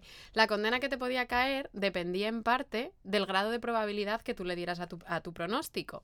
Entonces, la clave básicamente era que tenías que ser poco tajante. Hmm. Entonces, en el Archivo Histórico Nacional, esto no lo he mirado yo, sino, jo, es que un- pues una mujer que ha escrito un artículo muy bueno, además, me ha gustado mucho el artículo, cuenta que en el Archivo Histórico Nacional, en la sección de Inquisición, hay un juicio de 1659 contra un tipo que se llamaba Francisco Temudo, que era profesor de matemáticas en la Universidad de Valladolid. Fíjate. Y este tipo, pues claro, matemáticas, números, planetas, pues pu- publica un pronóstico y lunario de cuartos de luna y de cada día de por sí del año 1659, con el juicio del año y buena cosecha de frutos y mantenimientos de los eclipses del Sol y la Luna y otras curiosidades. Y su propio impresor, que hace falta ser mala gente, le denuncia a la Inquisición. O sea, eso es... Eso es... Eso es de ser malísima gente, pero y qué hipócrita. Ya, ya. Entonces, eh, de los pronósticos de Temudo, lo que condenaba a la Inquisición era especialmente, que esto me hace muchísima gracia, porque él decía que iba a haber como muchísima paz y concordia entre los príncipes cristianos, que a España le iba a ir todo genial, que iba a haber un montón de victorias, pero decían no, como que eso lo condenaron muchísimo y me da mucha ternura. Porque creo que la sensación un poco a esas alturas ya, porque ¿qué año es esto? 1659, todo se ha ido a pique. no convences. Y como que nadie quería levantar ánimos y sembrar semillitas de optimismo. Pero bueno, lo del lenguaje, que me voy por las ramas. Entonces, el tal Temudo este, profe de matemáticas, fue lo suficientemente juicioso como para esmaltar todo su texto con verbos que fueran como verbos sutiles. Es decir, nunca decía va a ser o va a haber, sino que él se lo decía, utilizaba los verbos inclinar, prometer o influir. Entonces todo el rato huía de certezas incuestionables. Hmm. Y no le pasó nada. O sea, no le pasó nada, o sea, prohibieron su lunario. Eso sí, el calificador jesuita que leyó, que, que hace el acta de la Inquisición, eh, es como bastante cruel porque es como Mm. muy tajante ridiculizando las anotaciones, dice que son vanas y supersticiosas. Y sobre todo, y aquí vamos transicionando hacia el tema de la opinión pública, los revuelos en las calles, eh, sobre todo el inquisidor acusa él acusa a Francisco Temudo de inculcar en la gente creencias falsas y le dice, y fuera de la mácula de superstición que dicho pronóstico tiene, es de sumo daño a la República cristiana por estampar como estampa tácitamente en los corazones de la gente ignorante y poco ajustada y temerosa de Dios, que estas cosas libres y contingentes se pueden saber por los astros, coligiendo de aquí que también se podrán saber por el mismo medio las particulares tocantes a cada uno. O sea, si te puedes enterar de los astros, te puedes enterar de todo. Con que crece en ellos la curiosidad supersticiosa de saberlas y consultarlas a los profesores de esta vanísima arte, y en estos el desvelo y estudio con que la profesan y practican. Ay, de verdad. Más malo que un dolor el inquisidor. No, y además ya no solo malo, sino hay que saber leer los corazones. Tú no puedes... o sea, este calificador jesuita no puede hablar de los corazones de la gente ignorante y poco ajustada porque, claro, no. O sea, no ¿qué, qué hay de la esperanza? ¿Qué hay de la confianza y del querer creer? claro, Carmen está en un mood. es que hay un eclipse. Pero bueno, la cuestión, las esferas religiosas, a pesar de todo esto, a pesar de lo que diga este calificador eh, de la Inquisición, nunca estuvieron totalmente exentas de las prácticas astrológicas. Y en parte porque sabían que era, pues porque conocían los corazones de la gente, como Ellos el sí. mío, como el tuyo, el tuyo. No, no, el mío también. Ya, te ya, estoy ya está, ya está súper dentro. Y entonces sabían que al fin y al cabo era un sistema de comprensión del mundo que les iba a permitir, pues como que por un lado con- con- era un sistema que les permitía abarcar la totalidad de- del universo y comunicarlo de una forma convincente y comprensible. Básicamente, pues le daba, les daba un marco estable y conocido para barrer para casa. Y obviamente es que ya seguro que las oyentes pueden responder esta pregunta. ¿Quiénes fueron los que mejor se apañaron este sistema para ensalzar la labor de esparcir la palabra de Dios? Que, que lo digan. Los jesuitas. Eso es. Pero bueno, hay un librito que la verdad, Carmen, te cuento eh, que no he logrado entenderlo. Pero el título visto- prometía. Yo he visto el libro, el libro se titula... eh, es que, hijo, a ver si tengo... tengo no- ¿Zodíaco Mariano? Sí, pero es que tenía un título mucho más largo que he perdido. Y, pero bueno, se titula Zodíaco Mariano. Y es que, espera, no tengo el título entero. Espera, que, que este puede ser otro inciso, otro momento de empezar a teclear y que Lo voy a. Bueno, no lo voy a buscar. El libro se titula Zodíaco Mariano. Ah, sí, lo tengo aquí, perdón. Se titula Zodíaco Mariano en el que el sol de justicia de Cristo con la salud en las alas, vista como signos, casa propias para beneficio de los hombres, los templos y los lugares dedicados a los cultos de su Santísima Madre, por medio de las más célebres y milagrosas imágenes de la misma Señora que se veneran en esta América septentrional y reinos de la Nueva España. No he entendido nada, pero el título, el título es estupendo. Entonces, esta cosa rara que yo no, no entiendo, la escribió un jesuita que se llama Francisco de Florencia a finales del siglo XVII, pero solo se imprime póstumamente en el siglo XVIII. Entonces, básicamente lo que él hace, o sea, el libro, para que os hagáis una idea, es como una especie de de colección de narraciones súper, como una miscelánea súper heterogénea sobre el origen y la historia de las imágenes religiosas, y tiene un montón de imágenes de las imágenes religiosas más famosas de lo que ahora es México y América Central. Y eh, básicamente lo que quieren hacer es subrayar la presencia de México como un enclave súper importante dentro de la cosmovisión católica. Pero todo esto, este señor lo, lo hace usando una imagen estructurante del zodiaco para justificar justamente esta presencia de Nueva España en el universo católico. No he entendido exactamente cómo lo hace, pero el tipo que le hace el prólogo dice que es así. A ver si entendéis algo. Dice, de se- o sea, la tarea de, de de legitimar a, a México en, en- como en el universo cristiano. Dice, desempeña airosamente esta hermosísima inteligencia el presente libro, el que colocando en el centro de su historia el milagro de la portentosa aparición de Nuestra Señora de Guadalupe, a la que como a sol coronado rey en la celestial esfera de lo prodigioso, le forman luminosa corte como benéficos planetas y elevados astros un zodiaco de aspectos, imágenes y copias admirables como si fueran raras, numerosas, pero sin degradarse de singulares, porque en todas y en cada una se exalta gigantada la benéfica idea de las excelencias de María. Hmm. Entonces yo creo que es un poco como situar a la Virgen de Guadalupe en el centro y ponerle los planetas alrededor claro. y reproducir como una especie de zodiaco cristiano. Hmm. Sí, una mezcla... En cualquier caso, los jesuitas dijeron, ¿cómo vendemos? Pero es que, pero vamos a ver, es que, to- es que lo fagocitaban todo. todo, Les todo. daba igual. Me caen bien, ¿eh? la verdad. Me caen bien ellos. Eh, pero bueno, todo esto, claro, la idea de lo que estaba diciendo Carmen antes, de cómo poco a poco la iglesia se fue apro- apropiando de la astrología y del zodiaco, se esto explica muchas cosas. Explica también algo que nos tiene muy fascinadas, que es una obrita que eh, quizás os acordéis, os acordéis de María Jesús de Agreda, que aparece en nuestro Espera- episodio. Esperamos que os acordéis. Esperamos que es la monja que tiene el don de la bilocación y que aparece en nuestro episodio de la levadura de todo esto. Pues ella escribe un tratado de adolescente, porque era más lista que el hambre, y el tratado se llama Tratado sobre la redondez de la Tierra y los de los habitantes de ella, que me parece como un título súper bonito. Y básicamente el tratado es una descripción súper minuciosa de la Tierra y de las 10 esferas celestiales que giran alrededor de la Tierra.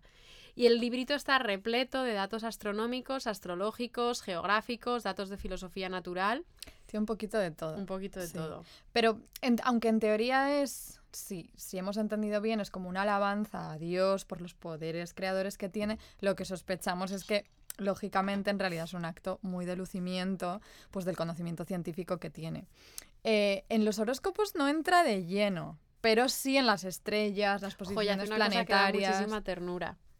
El, ah, lo de que te cuenta, pues eso, te, te cuenta todas las estrellas. La tía te las cuenta todas, una por una. Es monísima. Empieza. Las mayores y más conocidas estrellas son 1000 y 22. Las 15 son de primera magnitud y cada una de ellas es mayor que 100 veces la Tierra. Las 45 son de segunda magnitud, menores que las 15, y cada una de estas es mayor que la Tierra 89 veces. Las de tercera magnitud son 200, y 8 son menores que las referidas, y cada una mayor que la Tierra 70 veces. Las de cuarta magnitud y grandeza son 474. Son menores que las nombradas y cada una mayor que la Tierra, 53 veces. Favor. Y ella sigue y luego dice, las de quinta magnitud son 217, cada una es mayor que la Tierra 35 veces, las de menor magnitud que las otras, y así sigue y te saca la cuenta de cada estrella que ella ha visto. Mi impresión, tío. mi impresión es que en todo esto de la gente aficionada a la astrología en estos tiempos hay un poquito de toque. Sí. sí. Sí, yo eso no lo juzgo. Sí. No, no, no, no, no, no. Y os vamos a mezclar ahora, porque estos las hijas de Felipe, a María Jesús de Agreda, la astrología, contar las estrellas, con una grandísima estrella ya fallecida, que es Manolo Escobar, que sí.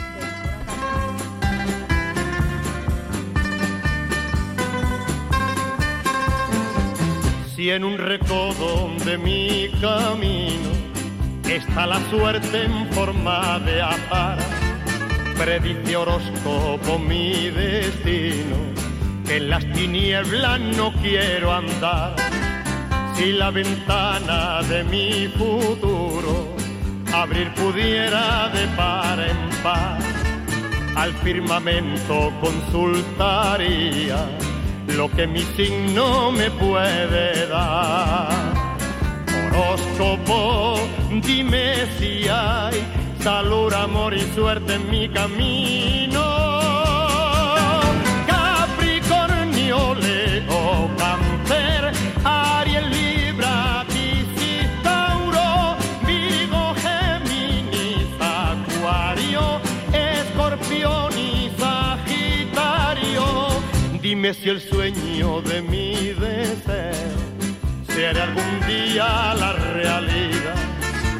Si cada encuentro con un amigo estrechará lazos de amistad. Dime si fiel me será mi amor, si la alegría en mi vida habrá, si la salud será duradera, si la fortuna me sonreirá. Horóscopo, dime si hay salud, amor y suerte en mi camino.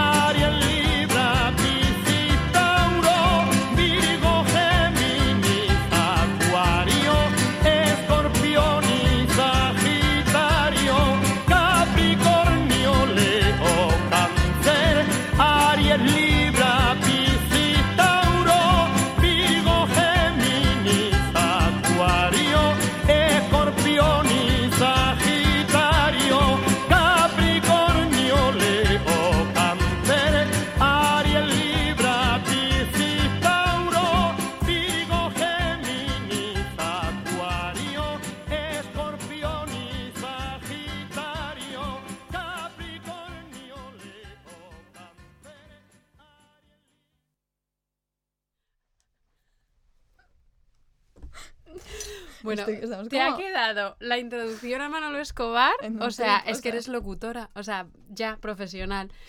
Pero claro, antes os nombrábamos a María Jesús de Agreda en el episodio de la levadura de todo esto porque ella era un poco estrellita de su tiempo. Y ahora vamos a transicionar a un tema que nos tiene enloquecidas, que es la conjunción de astrólogos, stardom, política, famoseo.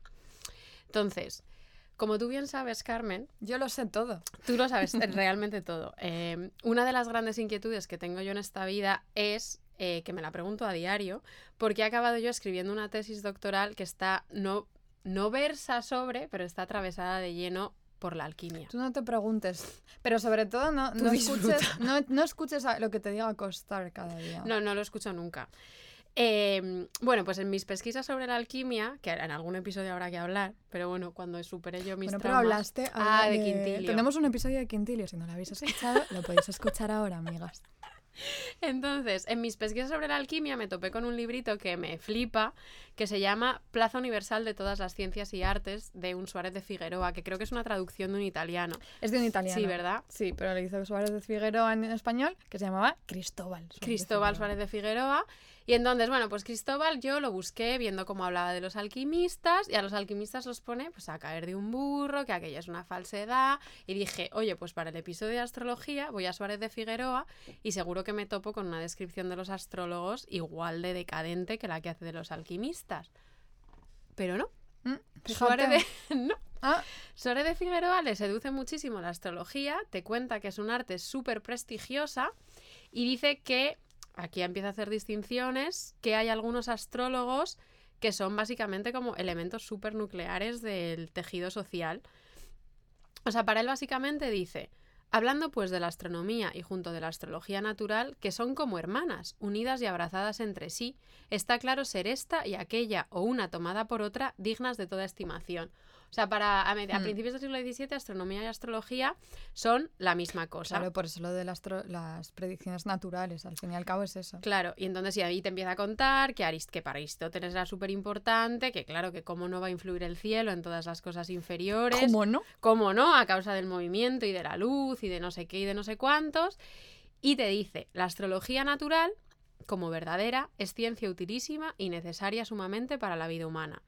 Mas no por eso, y aquí empieza a poner pegas, dejan de hallarse muchos errores en los autores de la misma, sin infinitas repugnancias que la hacen sospechosa, dándola casi una engañosa estimación como sucede en todas las ciencias. En todas, ¿eh? No solo la astrología. Claro, entonces te dice básicamente que hay gente que te, que te, que te engaña.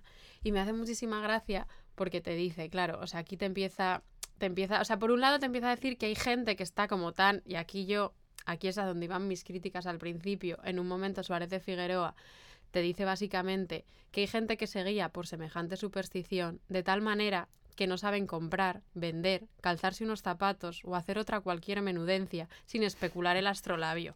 O sea, A ver, pero es que esto es, no- es que la vida da muchísima ansiedad. Yo lo, eh, pero lo entiendo muchísimo. Yo también. Claro, entonces, básicamente Suárez de Figueroa lo que te dice es que hay una, que hay una astrología que sí y una astrología que no. Mm. Y, y todo el rato, claro, y aquí empieza a, te, empieza a, te empieza a hablar de algo que es súper interesante, que es el lenguaje súper enrevesado que utilizan los astrólogos. Te está diciendo como que tienen, que tienen como cierta reputación del pueblo, pero te dicen, a veces publican con expresa mentira de sus dichas, si bien observan en esta parte admirable cautela poniendo en las manos de las gentes lunarios como las respuestas de Apolo, tan oscuras y dudosas por una parte que ni la Esfinge ni Edipo las sabrían desatar y por otra parte comunes que pueden en un instante aplicarse a muchos príncipes, a diversas naciones y a un mismo tiempo a infinitas cosas. Ay, es que suenan críticas muy de ahora. Son ¿eh? críticas muy... En plan, Mm, esto vale para cualquiera. Claro, y él te dice... Es que me hace mucha... Es que Suárez de Figueroa eh, fui, fui yo la semana pasada, antes de sucumbir al horóscopo. Te dice, ni es gran trabajo el emprender estas adivinaciones, supuesto entre tantas estrellas como hay en el cielo. Es necesario, hay algunas que prometan bien y otras mal. Por eso pueden muy bien decir que tendrán algunos vida, honra, riquezas, grandezas, victorias, salud, hijos, amigos, matrimonios, prelacías, magistrados y otros muerte, desesperaciones, calamidades, destierros, enfermedades, desgracias y miserias. Cristóbal de Figueroa no ha entendido nada, porque no ha entendido que lo que nos importa de la astrología no es que nos dé una predicción acertadísima de nuestra vida, sino la herramienta que nos da para salsear sobre el asunto. Entonces, Cristóbal, no te estás enterando. Cristóbal fuera. Vale. Si Cristóbal fuera ya, em, lo desterramos, lo cancelamos. bueno, no, pero vale, pero ¿de quién está hablando? Cristóbal Suárez de Figueroa. Está hablando de estos astrólogos y nos preguntamos quiénes eran estas figuras o quién cumplía con esta profesión. Porque hoy en día, ¿me, estás, ¿me quieres No, quitar la cerveza? No. Porque hoy en día eh, da la impresión de que la figura del astrólogo no sé, no sé qué piensas tú, pero mi impresión es que está como mucho más difuminada, que en realidad, pues de nuevo, lo que, lo que, lo que estaba diciendo, que todas somos un poquito astrólogas, que es una herramienta que tenemos todas, entre la ayuda de las apps, o a veces poca ayuda, sino más bien todo lo contrario, pero no sé, los memes que compartimos y demás, em, es algo que es una labor que hacemos entre todas, digamos, y que compartimos, ¿no? Mm. Pero, claro, nosotras que crecimos en la España de los 90 y de los early, early 2000, claro, porque, porque Claro, fue así, claro.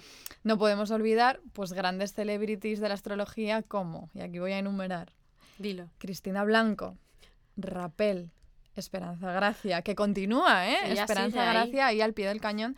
Bueno, pues cuando Cristóbal de Figueroa escribe sobre la profesión del astrólogo, sin duda tiene en mente a personajes que quizá no tenían tanto capital mediático como pueda tener, no, no sé si lo tiene. Esperanza Gracia, pero sí con muchísimo poder social y a veces incluso político. Eran a veces auténticas eh, celebridades de la astrología barroca, ¿no? Pero ¿qué definía un astrólogo? Y es muy, es muy gracioso que una de las primeras, bueno, en realidad lo primero que podía definir o identificar a un astrólogo eran sus objetos. Y hay un libro que a mí me vuelve loca, y tú lo sabes des- lo desde hace años. De hecho, yo creo que lo hemos mencionado aquí en alguna ocasión. No sé si lo hemos... Yo creo que poste- posteamos algo en Twitter hace tiempo, Puede hace un montón, pero Puede creo que nunca hemos hablado de él. Preséntalo. Pues es el momento. Venga. Ojalá tuviera este libro, de verdad. Es un libro que además dialoga muy bien con el que tú has mencionado de Suárez de Figueroa. Em, y, vale, voy a decirlo. Se llama, es un libro en realidad como de grabados, ¿sí? Es un compendio de grabados de un francés llamado Nicolas de Larmesson. ¿Vale? Que es, eh, en la traducción literal del título, sería algo así como los trajes grotescos y las...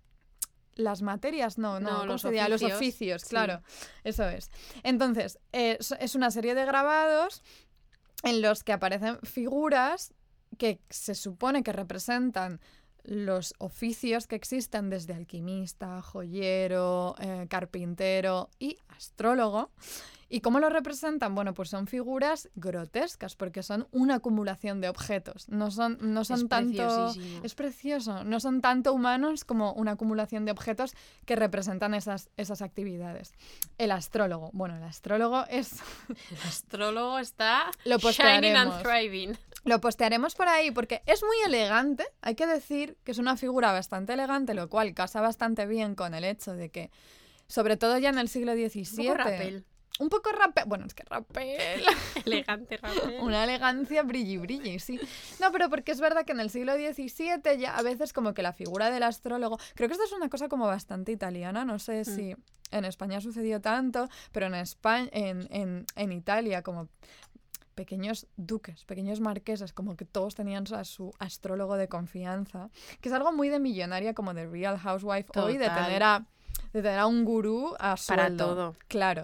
Bueno, el caso es que eh, este astrólogo que aparece representado en el grabado, sale eso, tiene como un aire bastante señorial, basta- bastante así con bastante clase, pero está cubierto absolutamente de símbolos de los eh, signos del zodiaco, de arriba a abajo, desde los pies a la cabeza. No le falta un perejil. Bueno, es que lo postearemos porque merece la pena que lo veáis. Y tiene también una esfera armillar que viene a ser, eh, es como una maraña de esferas celestes con la Tierra en el centro. En fin, un montón de objetitos eh, que por un lado se ajusta bastante a la realidad, ¿no? Eh, de cómo los astrólogos en aquel momento, claro, ese poder de predicción que tenían lo tenían que anclar, porque al fin y al cabo eran saberes esotéricos, en cierta realidad material, que hablara por ellos, por su autoridad, que eran pues cositas.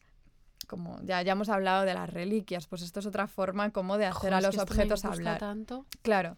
¿Cómo era la sala de consultas de un astrólogo barroco? Bueno, pues si era mínimamente decente, tenía que contar pues, con su esfera armillar, como ya hemos dicho, con una tabla de movimientos planetarios, un reloj mecánico que en realidad era pues para deslumbrar, ¿no? Para Eh, impresionar. Claro. Una imagen del hombre zodiacal. Entonces, de nuevo, hemos preguntado a Chark Astrology cuál sería el starter pack de la astróloga de hoy. O sea, qué objetos mm, necesita tener para identificar su labor. Y claro, todo esto surge también de que vimos, porque la seguimos en Twitter, que ella se había comprado unas medias como con constelaciones. Y dijimos, claro, es que Y bueno, todo para cuenta. mí el starter pack es de astróloga del siglo XXI sería un poco el, el costar bajado en el móvil.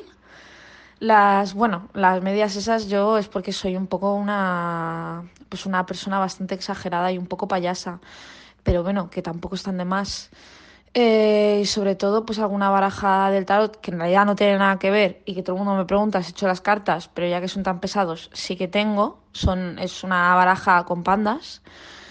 Y, y bueno, pues algún simbolito que signifique eh, su signo. O sea, yo tengo un collar que pone con un escorpión y, y tengo un montón de, de chorradas. Pero bueno, pues sí, pues el, el, el collar con tu signo, el costar y pues yo qué sé, pues algo así como un poquito más de, de bueno, de señora barroca, como pues yo qué sé, tener ahí símbolos de, del zodiaco por todas partes, Bueno, que sea todo las bueno, medias, más eh, tan maravillosas como una, como una esfera, como una esfera armillar. Claro.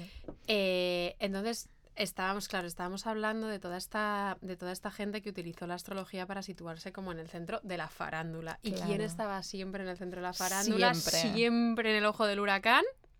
Lope de Vega. Él a- allí iba, iba como, como una polilla a la luz. Es muy. A ver, Lope es un personaje que quizás. O sea, como que a Carmen y a mí nos suscita. Creo que puedo hablar por las dos en Puedes, esto. puedes, puedes.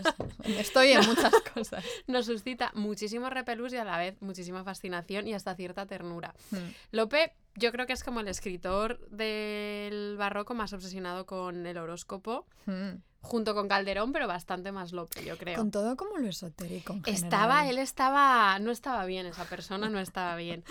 Pues bueno, Lope, el 22 de mayo de 1605... Ni un día antes, ni un día después. antes, ni un claro, día hablando de astrología importa muchísimo. No, no, es que te voy a dar horas ahora de lo que hizo Lope.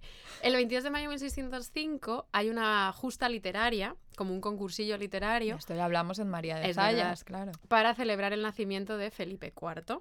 Entonces Lope, eh, que es Lope, Lope era una persona muy pesada que todo el rato quería como legitimarse en la corte, todo el rato quería estar ahí cerquita, cerquita de los monarcas.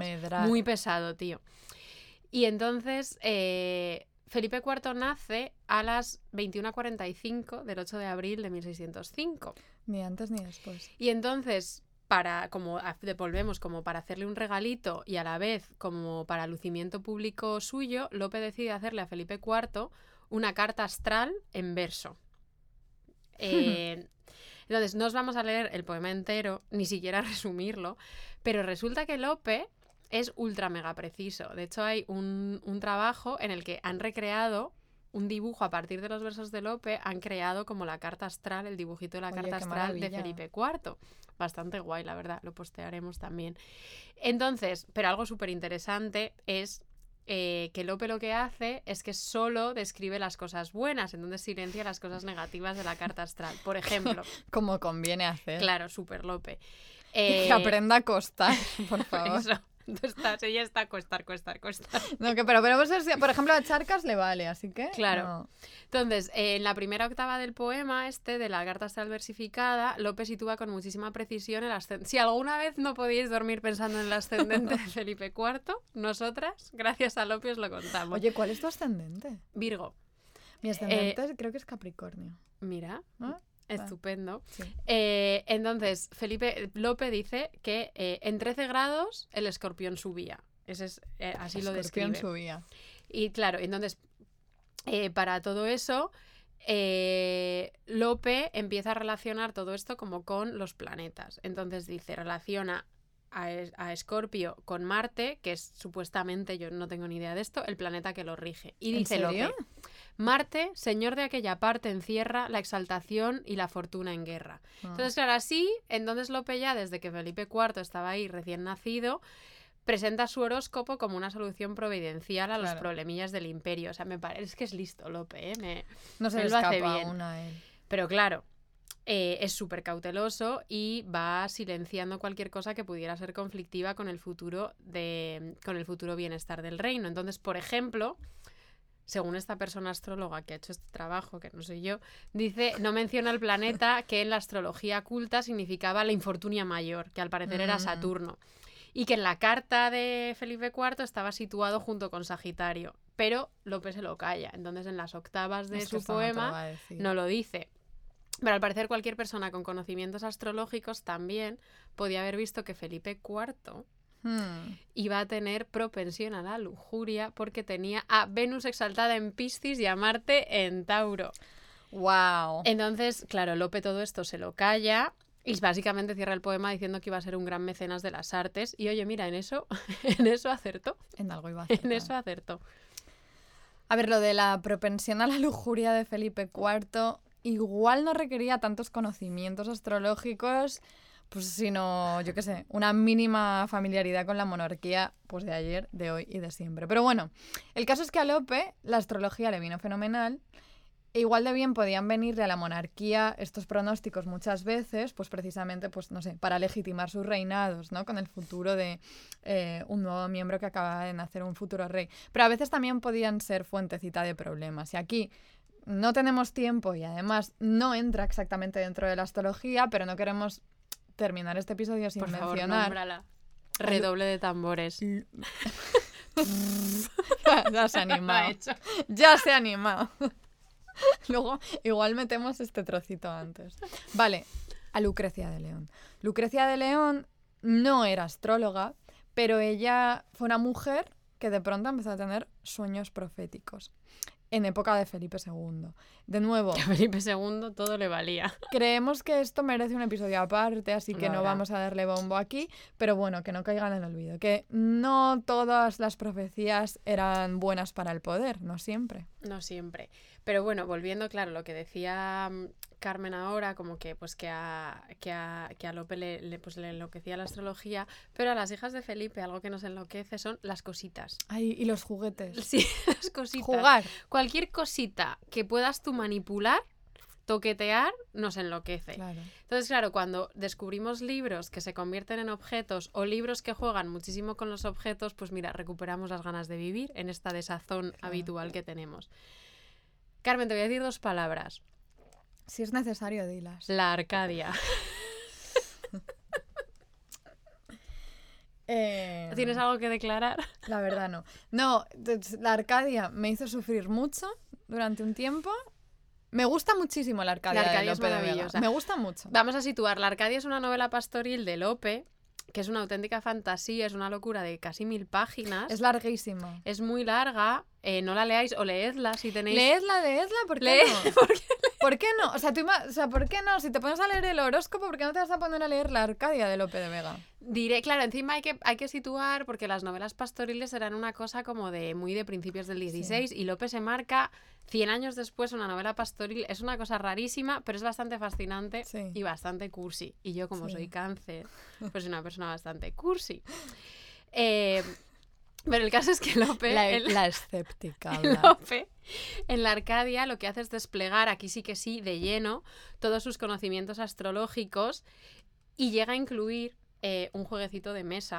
Es que esto es Es maravilloso. maravilloso, es Yo maravilloso. recuerdo, de hecho sí que recuerdo, ahora que me has preguntado por eso, por la Arcadia, que es verdad que le cogí cierta manía porque me...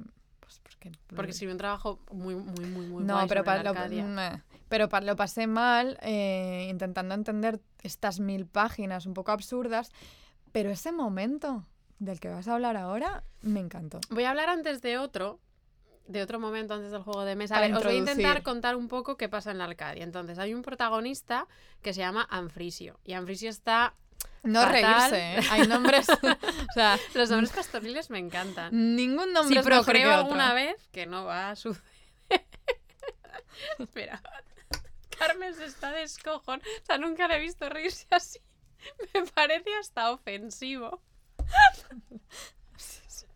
De verdad que no es eso. Bueno, el protagonista de la Arcadia se llama Anfrisio y el pobrecito está enamorado perdidamente de una pastora que se llama Belisarda y lo está pasando fatal. se llama Belisarda. Y lo está pasando fatal. Entonces, un día está penando por los bosques y se encuentra con un mago que se llama Dardanio. ¿Cómo te pasa?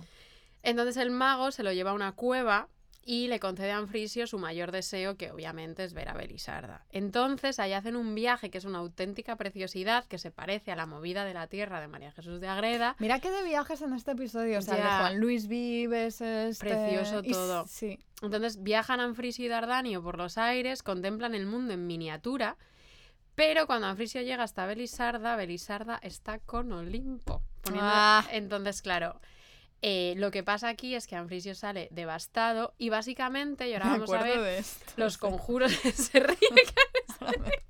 Digo, este momento de... Y básicamente lo que pasa en la Arcadia es que los juegos astrológicos y los conjuros de este Dardanio arruinan todas las esperanzas de amor de Anfrisio. Porque de ese momento él deja de soñar con cualquier tipo de Arcadia idílica y solo piensa en venganza y desengaño. Entonces la lección de Lope es un poco como cuidadito con los, con los juegos astrológicos y, la, y con la conjura.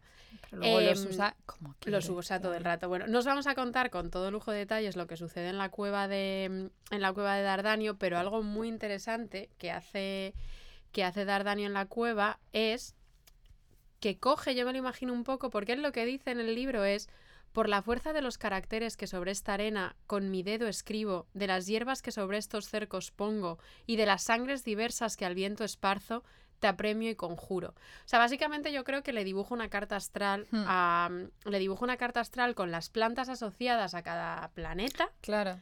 A, Digo, claro, yo. a Anfriso, Bruja. Ella. ella druida, Espérate que yo te... Sí, lo entiendo, claro. y te lo dibuja en la y te lo dibuja en la arena. Entonces, esta es como la primera incursión súper astrológica de la... Me encanta hablar yo de la Arcadia, que no tengo ni idea, con Carmen, que se la leyó Pero no, de no, arriba abajo. Es que has dicho te la dibuja en la arena y he pensado, no sé, como una canción de los 40 principales en verano. Tu piel more... Eso es. Perdón. Pero bueno, esta es la primera gran incursión de, de Lope en la Arcadia, en la astrología, pero la siguiente. eh, la siguiente es muchísimo más fascinante. En el quinto libro de la Arcadia, que es el último, Ni el Aparece- cuarto ni el sexto. El... Ah, no, que es el último. Claro, tenía que ser el quinto. aparece otro personaje mágico que es la sabia Polinesta. Es una maga que le muestra a Anfriso y a Frondoso, otro pastor, su colega, un libro. Y esto me fastidia. Entonces, la, la maga, Este es el mejor momento. esto por favor, ¿eh? A O mí sea, este- este mejor. con nosotras. Sí. La maga entró a su estudio, del cual sacando un pequeño libro, dorado el papel y el pergamino argentado con cintas blancas y verdes, se lo dio al rústico. Jope. El libro, te cuenta la Polinesta, la maga, es un encargo que una pastora, y dice, yo le prometí los días pasados para jugar y entretenerse con sus amigas. Es que es eso. Para jugar, la vida es jugar y entretenerse con sus amigas. Y la astrología es eso. Claro. Y eh, la maga te sigue diciendo, su título es de suertes, o sea, el libro de las suertes. Lo que contiene es buscar las suertes por la tabla y acudir a los lugares donde se hallan para tomar de ellas buenos agüeros y pronósticos. Y aquí es donde yo te Un de decía mesa. cuando, o sea, cuando, cuando Ana todavía, que ya no, porque es que a los dos minutos del episodio Yo se me le entrego pasado. rápido a todo. Pero cuando ella estaba todavía como anclada en ese escepticismo, de, de aquí, de aquí sacaba yo la fuerza para decirle, no, Ana, porque da igual en realidad el pronóstico, lo que importa es que tú lo saques para jugar y entretenerte con tus amigas. Tú sacas los Que memes. a mí nada me gusta más que entretenerme con mis amigas. Pues, pues, pues entonces ya eres astróloga, básicamente, ya está. Claro. Y aquí, no, pero todo esto nos servía también. Claro, esto nos. Cuando hablaba, yo estaba haciendo todo, todo este ejercicio de convencer a Ana. em, estaba pensando, pues esta crítica que se hace tanto a la astrología de hoy en día, como que es una especie de ejercicio, no sé, casi como de Narcisismo. narcisismo, sí, como de cómo soy yo, yo soy escorpio, cómo soy, quiero buscar en un es que meme. Carmen está con los cascos como súper digna. No te rías con mis cascos, no, me encanta llevarlos. A ver, tengo problemas, ¿eh? Y de hecho no tengo todas conmigo porque pienso que eh, estoy haciendo Por ruido favor, con los, los cables. memes, la astrología. No, pero me preocupa esto. Bueno, es que me distraes, Ana. Escéptica y encima me distrae. Vamos a ver. No. Claro, ¿de qué estaba yo hablando? De, eh, para convencerte, yo te hablaba precisamente de cómo... No, pero no te hablaba de esto, lo hablábamos las dos, de cómo hoy en día un argumento que se utiliza mucho en contra de la astrología y de la proliferación de la astrología, los memes y tal, es precisamente que sea como un ejercicio muy narcisista y muy individualista y demás. Pero si una cosa hemos aprendido mirando a la astrología del barroco es, primero, que mucho más individualista era antes, curiosamente, Mm. porque no importaba qué signo zodiacal fueras, o sea, importaba, pero solo a medias. Había muchísimas más variantes que intervenían em, y todo era mucho más circunstancial, dependía mucho más de tu contexto, tu pregunta, tu decisión, tu elección. Y ahora no, esto es como, pues yo soy literal eso. Tú eres So- todas esas escorpios atormentadas. yo soy que queso cheddar, escrito. pues tú y todas las Scorpios somos queso cheddar, ¿no? Pero bueno, la cuestión. ¿Qué hemos dicho? Que mm, esta duda que está ahí, esta crítica que está ahí, lo colectivo, lo narcisista, la individual, vamos a preguntarle Pues yo soy muy partidaria de, de lo segundo, aunque en realidad la respuesta correcta es las dos, ¿no? Que es eh, individualista y colectivista a la vez.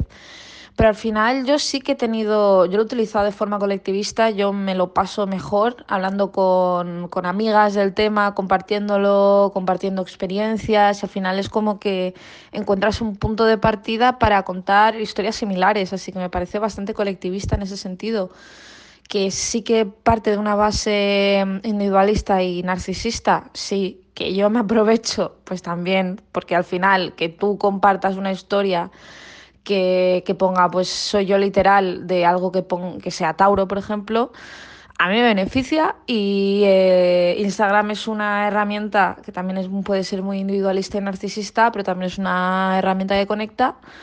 Y pues las dos cosas, cariño. Estoy sé 100% que por lo sí. colectivo, para casi todo en la vida. Eh, pero aquí me has dejado eh, que, claro, estábamos hablando del juego de mesa de la Arcadia, que a mí me apetece contarlo. Es que de hecho, deberíamos, ¿te imaginas que hacemos, que nos convertimos como en gamers del barroco y creamos una quedada para jugar? No. Pues yo quiero jugar a esto, Ana. Ya, pero tú y yo no somos esas personas. Tú sabes que tú y yo no somos esas personas. ¿Que no vamos a jugar tú y yo a esto? Bueno, os vamos a contar el juego, a ver si alguien entonces. Anfriso, el pastor enamorado penitente, abre el libro y se encuentra con 12 títulos. Entonces, cada signo del horóscopo está vinculado como a una preocupación. Os vamos a leer para que todas tengáis vuestra preocupación. es, que, es que esto es muy fuerte. Es que, vida que respondía a Aries, Aries es muy vital. Hacienda que respondía a Tauro, parientes que respondía a Géminis, herencia que respondía a Cáncer. Pero herencia, ¿qué quiere decir? Yo qué sé, Bueno, No quiero saber. Hijos que respondía a Leo. Enfermedad que respondía a Virgo. Casamiento que respondía a Libra. atentas, atentas, porque esta avalancha de escorpios que nos ha escrito, atentas. Muerte, muerte que respondía a Escorpio. Tía, ya de verdad, es que dan ganas Cam- de morirse. ¿eh? Claro. Joder. Es que... Perdón, ¡Lope! Por favor. no grites que luego. Que percute, que nos ha dicho, es verdad, nos ha dicho Robin, que es nuestra ayudante, nos ha dicho que no gritemos, es verdad. Eh, muerte eh, que respondías a Escorpio. Caminos Sí, que ya lo has dicho, ya ha quedado claro. Caminos que respondía a Sagitario. Artes que respondía a Capricornio. Amigos que respondía a Acuario. Qué guay, Qué Acuario. suerte, tío. Adversidades que respondía a Piscis. Vaya. Entonces, Lope a partir de aquí te hace una descripción del libro tan pormenorizada que realmente lo que está diciendo Carmen no es broma, que se podría requear. Es que yo te invito a recrearlo. Entonces es, y yo creo que esto, fíjate, esto que está aquí lo he copiado de tu, de tu, de tu trabajo. Carmen te decía, Yo no me acuerdo. Carmen te decía que este libro es un volumen juego que cualquier lector de la Arcadia podía poner, podría poner en práctica si se decidiera a comprender los, los esotéricos caminos de la investigación astrológica. Fíjate ya que... Esto es Carmen hace tres años. Entonces, perdone, si he entendido, A Ana se le cae el moquillo. si he entendido bien el juego, básicamente Lope te dice que con tres dados azabache con sus pintas de oro, Me encanta que tenga que ser, que ser azabache. azabache con sus pintas de oro, cada signo, esto es lo que yo he entendido del juego, cada, tú tiras los dados Sí. y luego cada signo te remite a un planeta. Entonces, eh, según el planeta en el que caigas y el signo en el que tú ya hayas caído previamente, te pasan unas cosas. Entonces, nos voy a leer los nuestros, si te Venga, parece claro, bien. claro. vamos. Entonces, cáncer. Como cáncer era la herencia, si caes en Saturno, heredas a tu suegro. Ajá. Si caes en Júpiter, heredas a hombre de templo, que no sé qué será eso. Si caes en Marte, heredas pleitos por herencia. Si caes en Venus, heredas a la mujer o ella al marido. Esto a mí no me aplica. Si, here- si caes en Mercurio, heredas en discordia poco y con pesadumbre. Y si caes en Luna, heredas hijo o hija. Vaya. Pues espérate. Entonces, claro. Entonces, si tú claro. Ahora, ahora, ahora te mueres. Si tú eres escorpio, yo os lo cuento, no os va a pasar, pero si tú eres escorpio y caes en Saturno, te espera la horca, el fuego. Oye, es que no, me parece tan mal esto. O sea, con la avalancha de escorpios ansiosos que hemos recibido darles esto, pero bueno. esto es. Entonces, si caes en Saturno, orca fuego o morir en caminos. Ya si está. caes en Júpiter, buena sepultura y buena fama. O sea, por favor, todos a Júpiter. Date con un canto en los dientes, ¿sabes? Si caes en Marte, peligro en echar mano a la espada. No me parece mala forma de irse. Ella rencorosa. Ella. Si caes en el Sol, honra de príncipes después de muerto. Si caes en Venus, muerte por mujer. Yo elegiría esta. Si caes en Mercurio, muerte por deudos, o sea, por familiares. Y si caes en Luna, muerte en agua o por mujer baja y de noche. Esta es muy confusa. Esa es muy confusa. Entonces, este era el jueguito de mesa que a lo mejor, no sé si, igual alguna oyente aficionada del... No. Si, si alguna de vosotras tenéis muchísimas ganas de recrear el juego de la Arcadia, os lo mandamos con todo lujo de detalles. Yo voy a decir una cosa. Dilo. ¿Tú crees que podemos de pronto crear una avalancha de compras de la Arcadia? No, Carmen. Joder, imagínate que sí. Imagina...